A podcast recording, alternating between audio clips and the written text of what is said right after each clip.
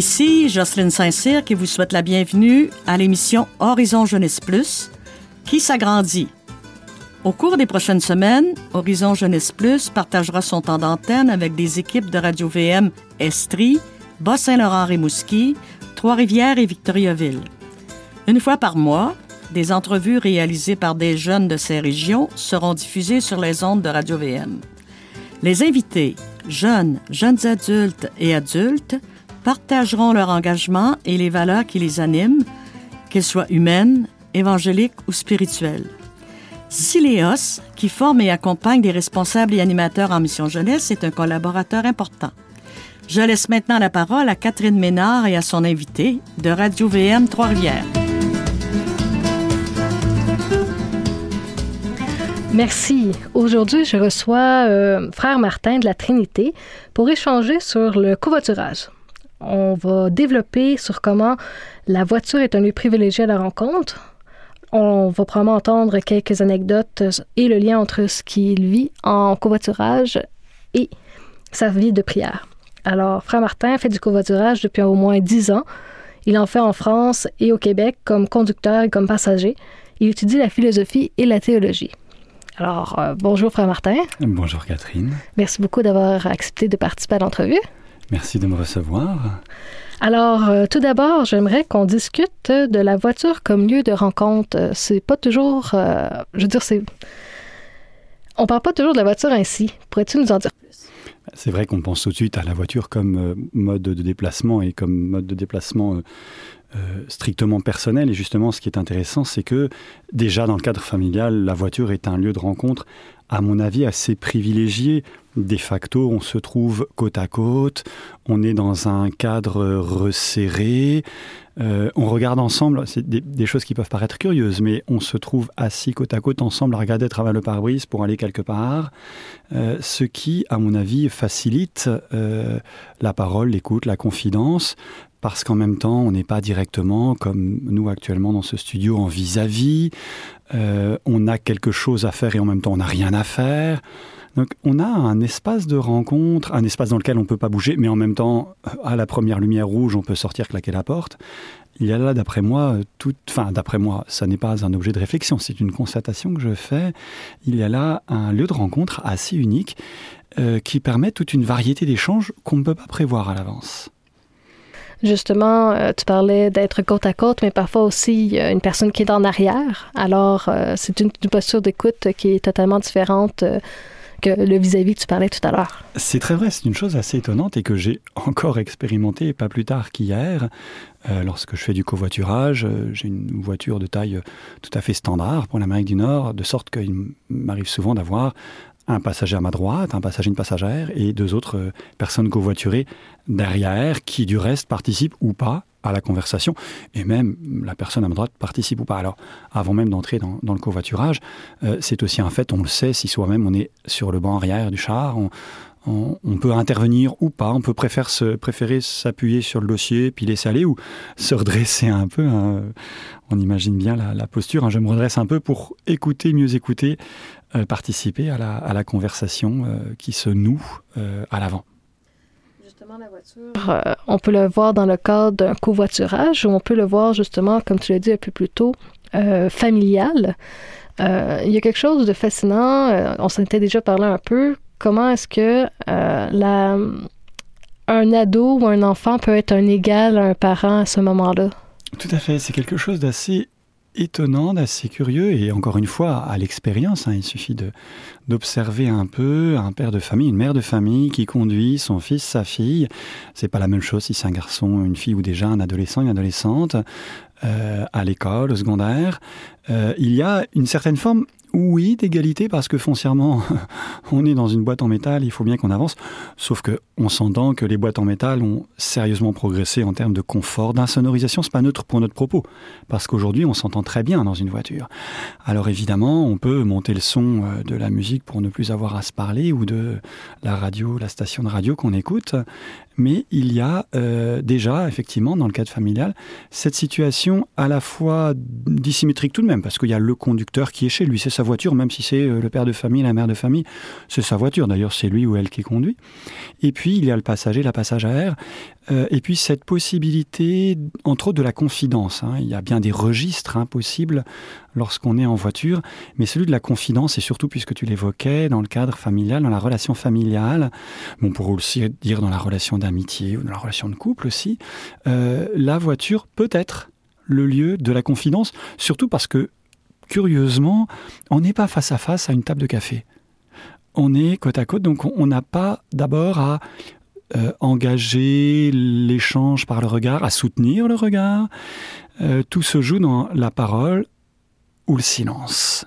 Alors ça, je pense particulièrement parce que évidemment, euh, moi-même, étant, étant religieux, étant moine, je n'ai pas d'enfant, mais j'ai déjà eu à conduire des personnes plus jeunes, un neveu, une nièce, etc., euh, des personnes adolescentes. Euh, c'est une relation tout à fait intéressante.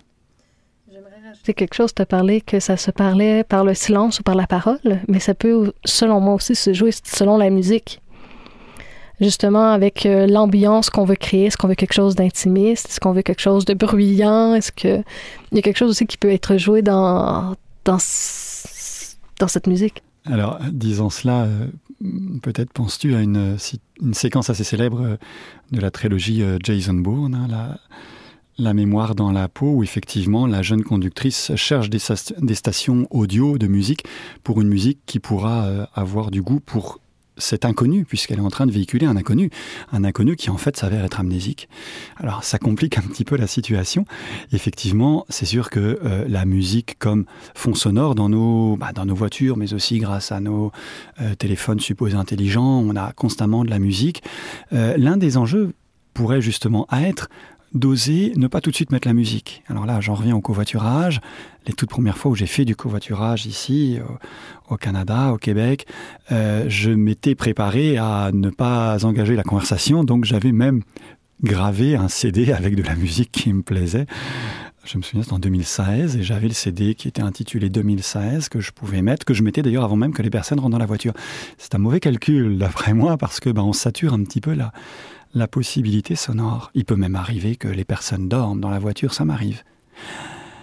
Le silence est aussi une, bonne modalité du covoiturage. Merci beaucoup, euh, frère Martin. Euh, on va prendre une courte pause musicale pour accueillir tout ce qui a été partagé, puis ensuite on va pouvoir continuer sur le covoiturage.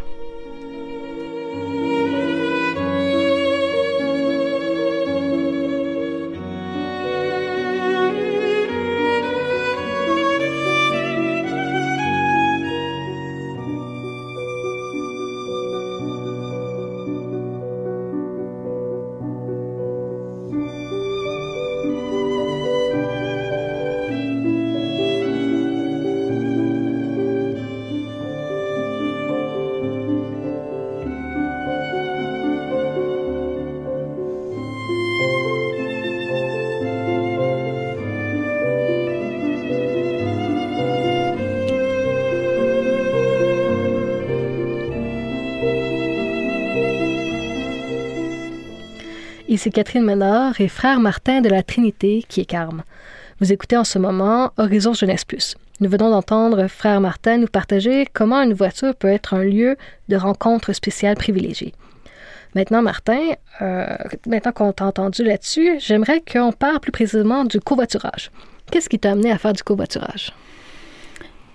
Euh, D'abord, la nécessité de me déplacer ici au Québec. Hein. On est en Amérique du Nord, on n'a pas de transport en commun, il faut prendre sa voiture. En tout cas, on a très peu de transport en commun. Euh, un ensemble de facteurs. J'avais déjà en Europe, en France, euh, essentiellement euh, fait du pouce. La situation était un petit peu différente. J'avais eu aussi à utiliser les services de covoiturage qui existent en Europe.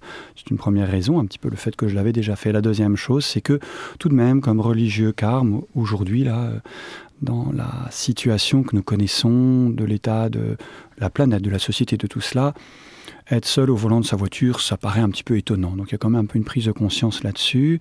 Le fait aussi euh, que certaines de mes interventions, certaines de mes présences euh, nécessitent un minimum de financement. Or, euh, je n'ai pas une activité, l'activité religieuse, n'est pas lucratif en soi. Donc c'est aussi une manière de partager les frais, de permettre d'être présent à des personnes ou des groupes qui ne pourraient pas me payer un billet d'Orléans Express, hein, tout simplement. C'est déjà un bon, faisceau de raisons.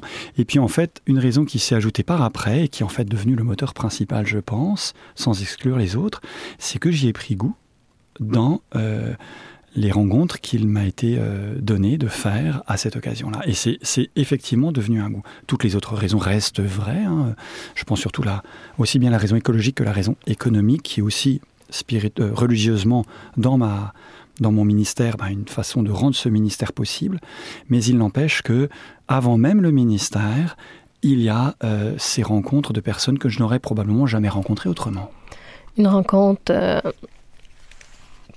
une nouvelle rencontre comme ça, inédite. Les personnes qui s'assoient dans ma voiture, c'est des personnes qui font appel à un service Amigo Express, puisque c'est celui-ci qu'on utilise, le seul, je le pense, au, Québec, du moins officiel. C'est un service. Donc les gens s'inscrivent à cela et puis ne savent absolument pas à quoi s'attendre. Enfin, un minimum de... Voilà, la voiture doit être propre, elle doit être en état de rouler, le conducteur doit être à peu près sobre, mais ça s'arrête là. ça s'arrête là. Si je dis cela euh, un petit peu euh, à titre de, plaisanterie, c'est que euh, en général, je fais du covoiturage dans la tenue qui est la mienne lorsque je pars en activité, c'est-à-dire le plus souvent en habit religieux. L'un ou l'autre des, modalités d'habit religieux que nous avons chez les frères Carmes des Chaux. Euh, ce qui n'est pas extravagant, mais qui tout de même est un petit peu inhabituel pour bien des personnes. Ça suscite, ou pas du reste, mais souvent ça suscite déjà des rencontres, des, des échanges. Euh, et moi, de mon côté aussi, eh bien, je vais un peu à la rencontre de ces personnes que je ne connais pas. Je n'ai que leur prénom. Parfois, ça me permet de deviner euh, de quelle origine elles peuvent être, géographiquement parlant. Mais ça s'arrête là. Donc, il y a tout de même un, inédit euh, de la rencontre au travers d'un échange de services qui est somme toute bien modeste on pourrait très bien ne rien se dire. Donc ça, c'est un petit peu la base au départ. Justement, euh, tu as parlé que tu utilisais Amigo Express. Si quelqu'un euh, te retrouve après cette émission à te rencontrer, à quoi il peut s'attendre? Alors ça, c'est pas prévu. On, se parlait lors de la séquence précédente de ce que représente un petit peu la voiture comme lieu de rencontre, enfin, lieu de rencontre, un lieu d'échange pour des personnes qui a priori se connaissent, ça c'était plutôt le cas de familial. Dans le cas d'Amigo Express, c'est pas d'abord ce n'est pas d'abord un lieu de rencontre, c'est un échange de services. Il s'avère que nous faisons des rencontres, mais il reste que le fait que la voiture soit une espèce de cadre neutre, et quand j'ai quitté la voiture, c'est fini, ça joue. Et ça, c'est important parce que ce qu'on va se dire dans la voiture, il y a une espèce de, non pas de contrat tacite, mais enfin, on n'en est pas très loin. Hein. Il y a une espèce d'entente tacite plutôt que de contrat, ce serait plus juste, qui fait que autant voyager de la meilleure manière possible. Donc il y a une certaine forme de civilité, de courtoisie, qui est la porte ouverte, qui, enfin, qui nous ouvre, nous prépare à des échanges qui vont plus loin que la civilité, la courtoisie. Mais en même temps, lorsqu'on se quitte sur le stationnement, euh, la station-service, ou que sais-je, là où je laisse mes covoiturés, eh bien, on se quitte c'est fini. C'est pas se revoit pas. Et non, c'est pas supposé. Ce qui, à mon avis, quelque part, nous habite aussi bien moi comme conducteur que les personnes comme covoiturés dans l'échange, ce qui permet, ce qui favorise des choses qu'on se dit, euh, qu'on ne se dirait pas autrement si on avait à se retrouver. Alors, c'est tout de même pas, euh, ça n'est pas la chambre d'un psychologue. Et puis, j'ajouterais que de toute façon, c'est euh, c'est un authentique échange. Je ne suis pas en train d'exercer une activité professionnelle d'écoute ponctuelle. J'en dis au moins autant que mes covoiturés euh, en disent, et puis surtout on construit une conversation commune.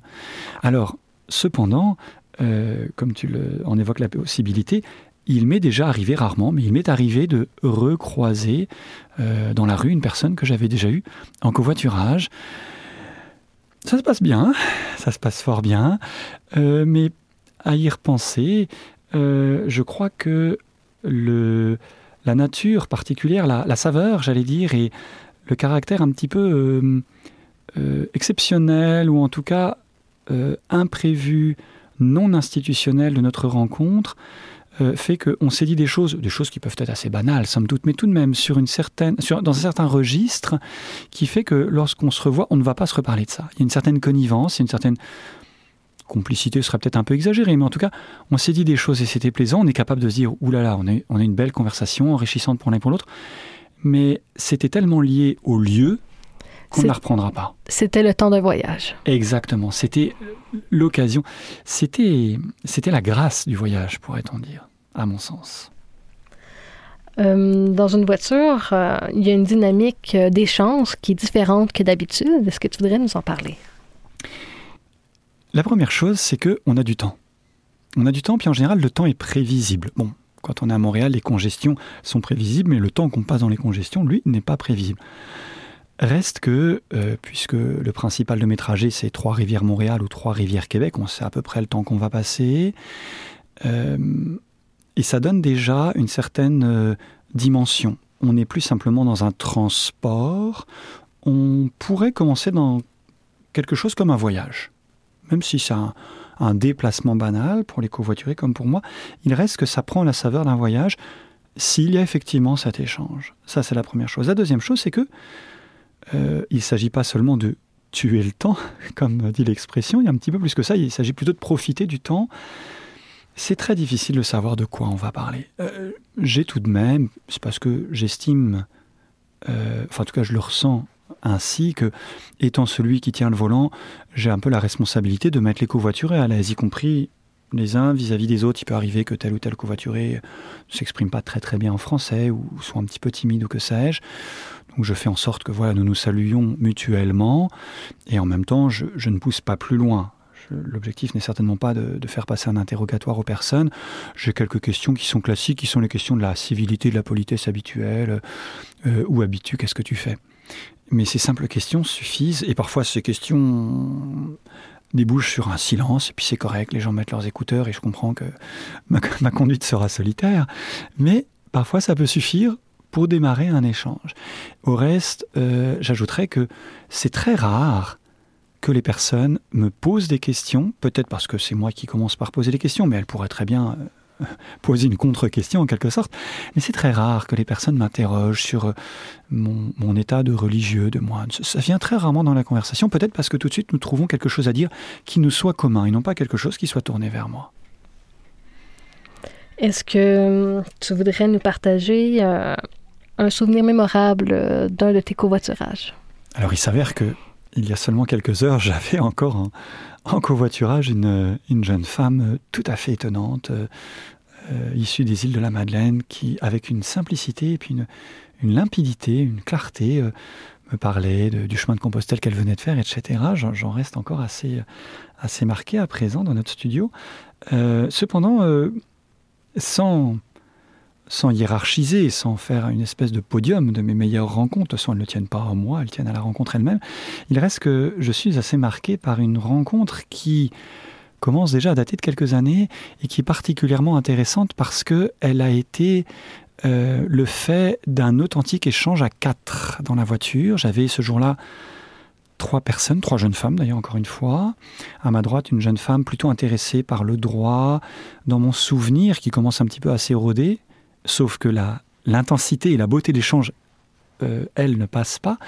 en revanche, les détails commencent à m'échapper un peu. Mais elle, elle était dans le monde du droit et je crois me souvenir qu'elle pensait sérieusement à euh, s'orienter pour être juge. Une autre jeune, si je me souviens bien plus jeune en l'occurrence, était davantage dans la bande dessinée ou les dessins animés ou l'animation, une affaire de ce genre-là. Et la troisième avait d'entrée de jeu dit, en posant son sac dans la, la valise arrière, avait dit, moi je parle pas, je sors d'une retraite de silence un peu inattendu, mais on a respecté son choix, donc on s'est mis à parler avec, comme on l'évoquait tout à l'heure, ma, passagère, alors celle qui était directement derrière moi, donc arrière gauche, qui se penchait en avant pour participer à la conversation que nous avions euh, à l'avant, tandis que sa passagère arrière droite, du moins dans un premier temps, se tenait bien, bien appuyée contre le banc et contre la vitre arrière. Sauf que les échanges ont pris une, teneur, ont pris une tournure telle que euh, cette, euh, cette jeune femme aussi a commencé à participer très modestement, mais j'ai réalisé soudain dans mon rétroviseur qu'elle était, elle était là, elle avait, elle avait le, elle avait la tête à côté de sa voisine, et puis toutes les deux étaient quasiment entre nos deux sièges. Euh, l'échange a été d'une très grande qualité. J'en étais absolument pas le meneur. Elle parlaient entre elles. Ça... De quoi parlait-on? Ben, Rien de moins que du sens de la vie. C'est un petit peu énorme, mais tant qu'à faire. Nous sommes arrivés au métro Snowden à Montréal et comme souvent je le fais, je précise que je, me rends un petit peu plus loin. Donc si l'un ou l'autre des covoiturés veut profiter, bah, je, peux l'amener jusque là où je m'arrête véritablement. Et cette jeune femme me dit, bah moi je reste. Celle qui voulait pas parler au début. Qui au, au début n'avait avait prétendu garder le silence. Elle vient s'asseoir à ma droite, parce que sinon ça aurait un peu fait chauffeur présidentiel. Elle s'assoit à ma droite, on échange guère plus du reste, mais elle était, elle avait un visage tout à fait illuminé. Et puis sur la fin, il s'avère que je crois que je manque d'oublier, je manque de lui demander euh, sa contribution au covoiturage. Enfin, je ne m'en souviens plus, mais toujours est-il qu'elle elle me dit, bah, ça devait être, je devais demander 10 dollars à l'époque, le, gaz était loin d'être au prix auquel il est aujourd'hui. Et puis, elle me dit, de toute façon, pour l'échange qu'on vient d'avoir, c'est pas cher payé. Alors, euh, on, ne vend strictement rien, là, on s'entend. C'était une façon de parler. Mais j'étais absolument saisi par ce qui s'était tissé entre nous quatre, spécialement entre elles trois qui ne se connaissaient pas, et le caractère profondément nourrissant qu'avait été cet échange, sans dans le fond que j'en sache euh, plus. Qu'est-ce qu'elles sont chacune devenues Qu'est-ce qu'elles ont fait Qu'est-ce qu'elles ont vraiment entendu euh, Au moment où on se parle, je suis bien incapable de restituer la teneur de nos échanges. Sauf que pour chacune d'entre elles, et spécialement pour celle-ci, qui en était vraiment éclairée, euh, c'était euh, substantiel. C'est fascinant comment quatre inconnus ont pu parler d'un sujet si intense. C'était, pour moi, ça reste. J'ai eu d'autres rencontres. Hein. J'ai dû euh, avoir, je crois qu'aujourd'hui, ça devait être la 220 ou 230e personne qui est montée dans ma voiture. Alors, certaines fois, ça a été le calme absolument plat, mais j'ai eu très souvent de très belles rencontres. je pourrais on a déjà eu l'occasion de s'en jaser, je pourrais en rapporter encore beaucoup d'autres, et des rencontres où, mon Dieu, euh, au sortir de la voiture, ou quand la personne quittait la voiture, je, rendais grâce, c'est magnifique, des choses qui... Ah, j'allais dire des choses, euh, des choses que j'apprends, c'est pas, pas une question d'apprendre, hein, c'est des, des partages de vie, euh, avec une, cordialité, avec une confiance, une ouverture qui, du reste, m'étonne beaucoup, parce que ces personnes euh, font montre d'une confiance, d'une simplicité qui, qui me touche beaucoup. Alors, merci beaucoup pour ce partage. J'aimerais continuer à ce qu'on en parle, mais c'est maintenant le temps d'écouter euh, la pièce musicale que tu as choisie, qui est de Francis Cabrel, Je t'aimais, je t'aime et je t'aimerai. Alors, écoutons un extrait de la chanson, puis on pourra continuer de plus belle par la suite.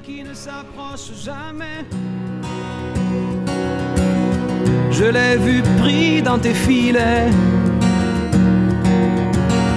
Le monde a tellement de regrets,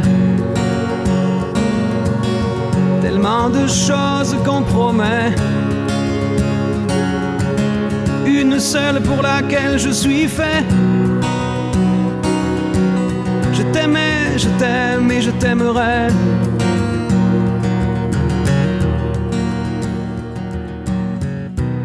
Mais quoi que tu fasses, l'amour est partout où tu regardes.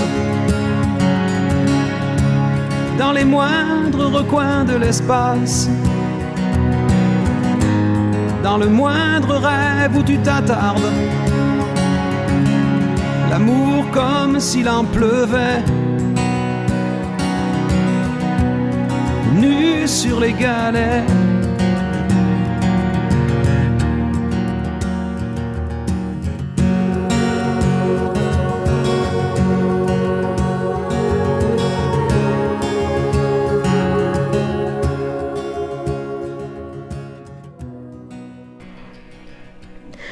Nous sommes de retour avec frère Martin de la Trinité, car nous venons d'entendre Je t'aimais, je t'aime et je t'aimerai de Francis Cabrel. Alors, euh, frère Martin, pourquoi cette chanson? C'est une très belle chanson, c'est de la poésie. Alors la poésie ne se comprend pas, hein. elle évoque elle-même. On en vient d'entendre un très bref extrait. Euh, le monde, hein, le monde a tellement de regrets. Alors, ce qu'on évoque dans le covoiturage, justement, c'est pas la chambre des regrets. Hein. c'est plutôt un lieu de partage. Et ce qui me fascine dans le covoiturage, c'est qu'il y a tant de choses belles qui ressortent et qui, qui appellent à être aimées et accueillies. Je, euh, Francis Cabrel a toute une, euh, une démarche de, poète qui est d'abord l'accueil du monde et puis le, regard qui convient en face du monde, même lorsque le monde est blessé, c'est l'amour. Alors, il ne fait pas forcément état explicitement d'une foi chrétienne, et c'est, c'est pas l'objet, mais comme poète, je trouve cela, comme poète qu'il est lui, et comme moi qui écoute et lis euh, la poésie, euh, je trouve ça très inspirant. Merci pour ce partage, euh, frère Martin. Est-ce que, comme dernière question, est-ce que tu pourrais nous partager qu'est-ce que ça t'apporte de faire du covoiturage dans ta vie de prière? Eh bien, comme je l'évoquais à l'instant, euh, ce que j'entends, alors pas ce que j'entends dans le détail, il y a beaucoup de choses que je ne retiens pas de ce que les gens m'ont dit, et même les, prénoms, hein, je finis par les oublier. Et je ne cherche pas à les retenir. Euh, cependant, la situation vécue, ce que les personnes disent vraiment par-delà ce qu'elles disent, ce qu'elles disent elles-mêmes, et tout cette situation très riche humainement qu'on a pu vivre en une heure, une heure et demie, parfois deux heures ou plus, euh, il est évident que ça résonne dans mon horizon. Hein, au Carmel, euh, ce qui distingue le Carmel, ce qui le spécifie en quelque sorte, c'est ces deux heures quotidiennes de prière silencieuse. Euh, c'est un silence extérieur et intérieur qui, en conséquence, est un lieu d'écoute. Ces personnes, leur présence, leurs paroles, leur silence, éventuellement des choses parfois, c'est arrivé, hein, des choses à peine évoquées, un petit peu plus délicates, peut-être un peu plus timides ou blessées, sans que je cherche à les dévoiler davantage, euh, ces personnes et leur situation reviennent dans l'oraison.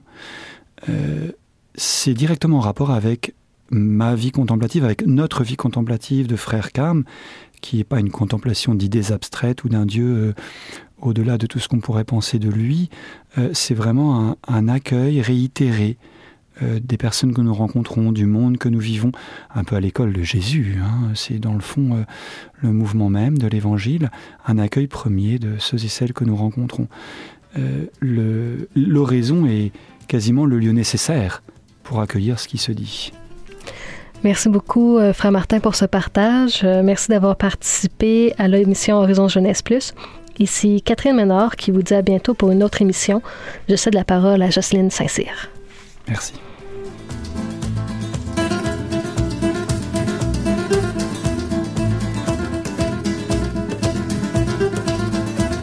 Merci Catherine. Je rappelle que cette émission est produite grâce au soutien de la Fondation Lucien Labelle. À bientôt.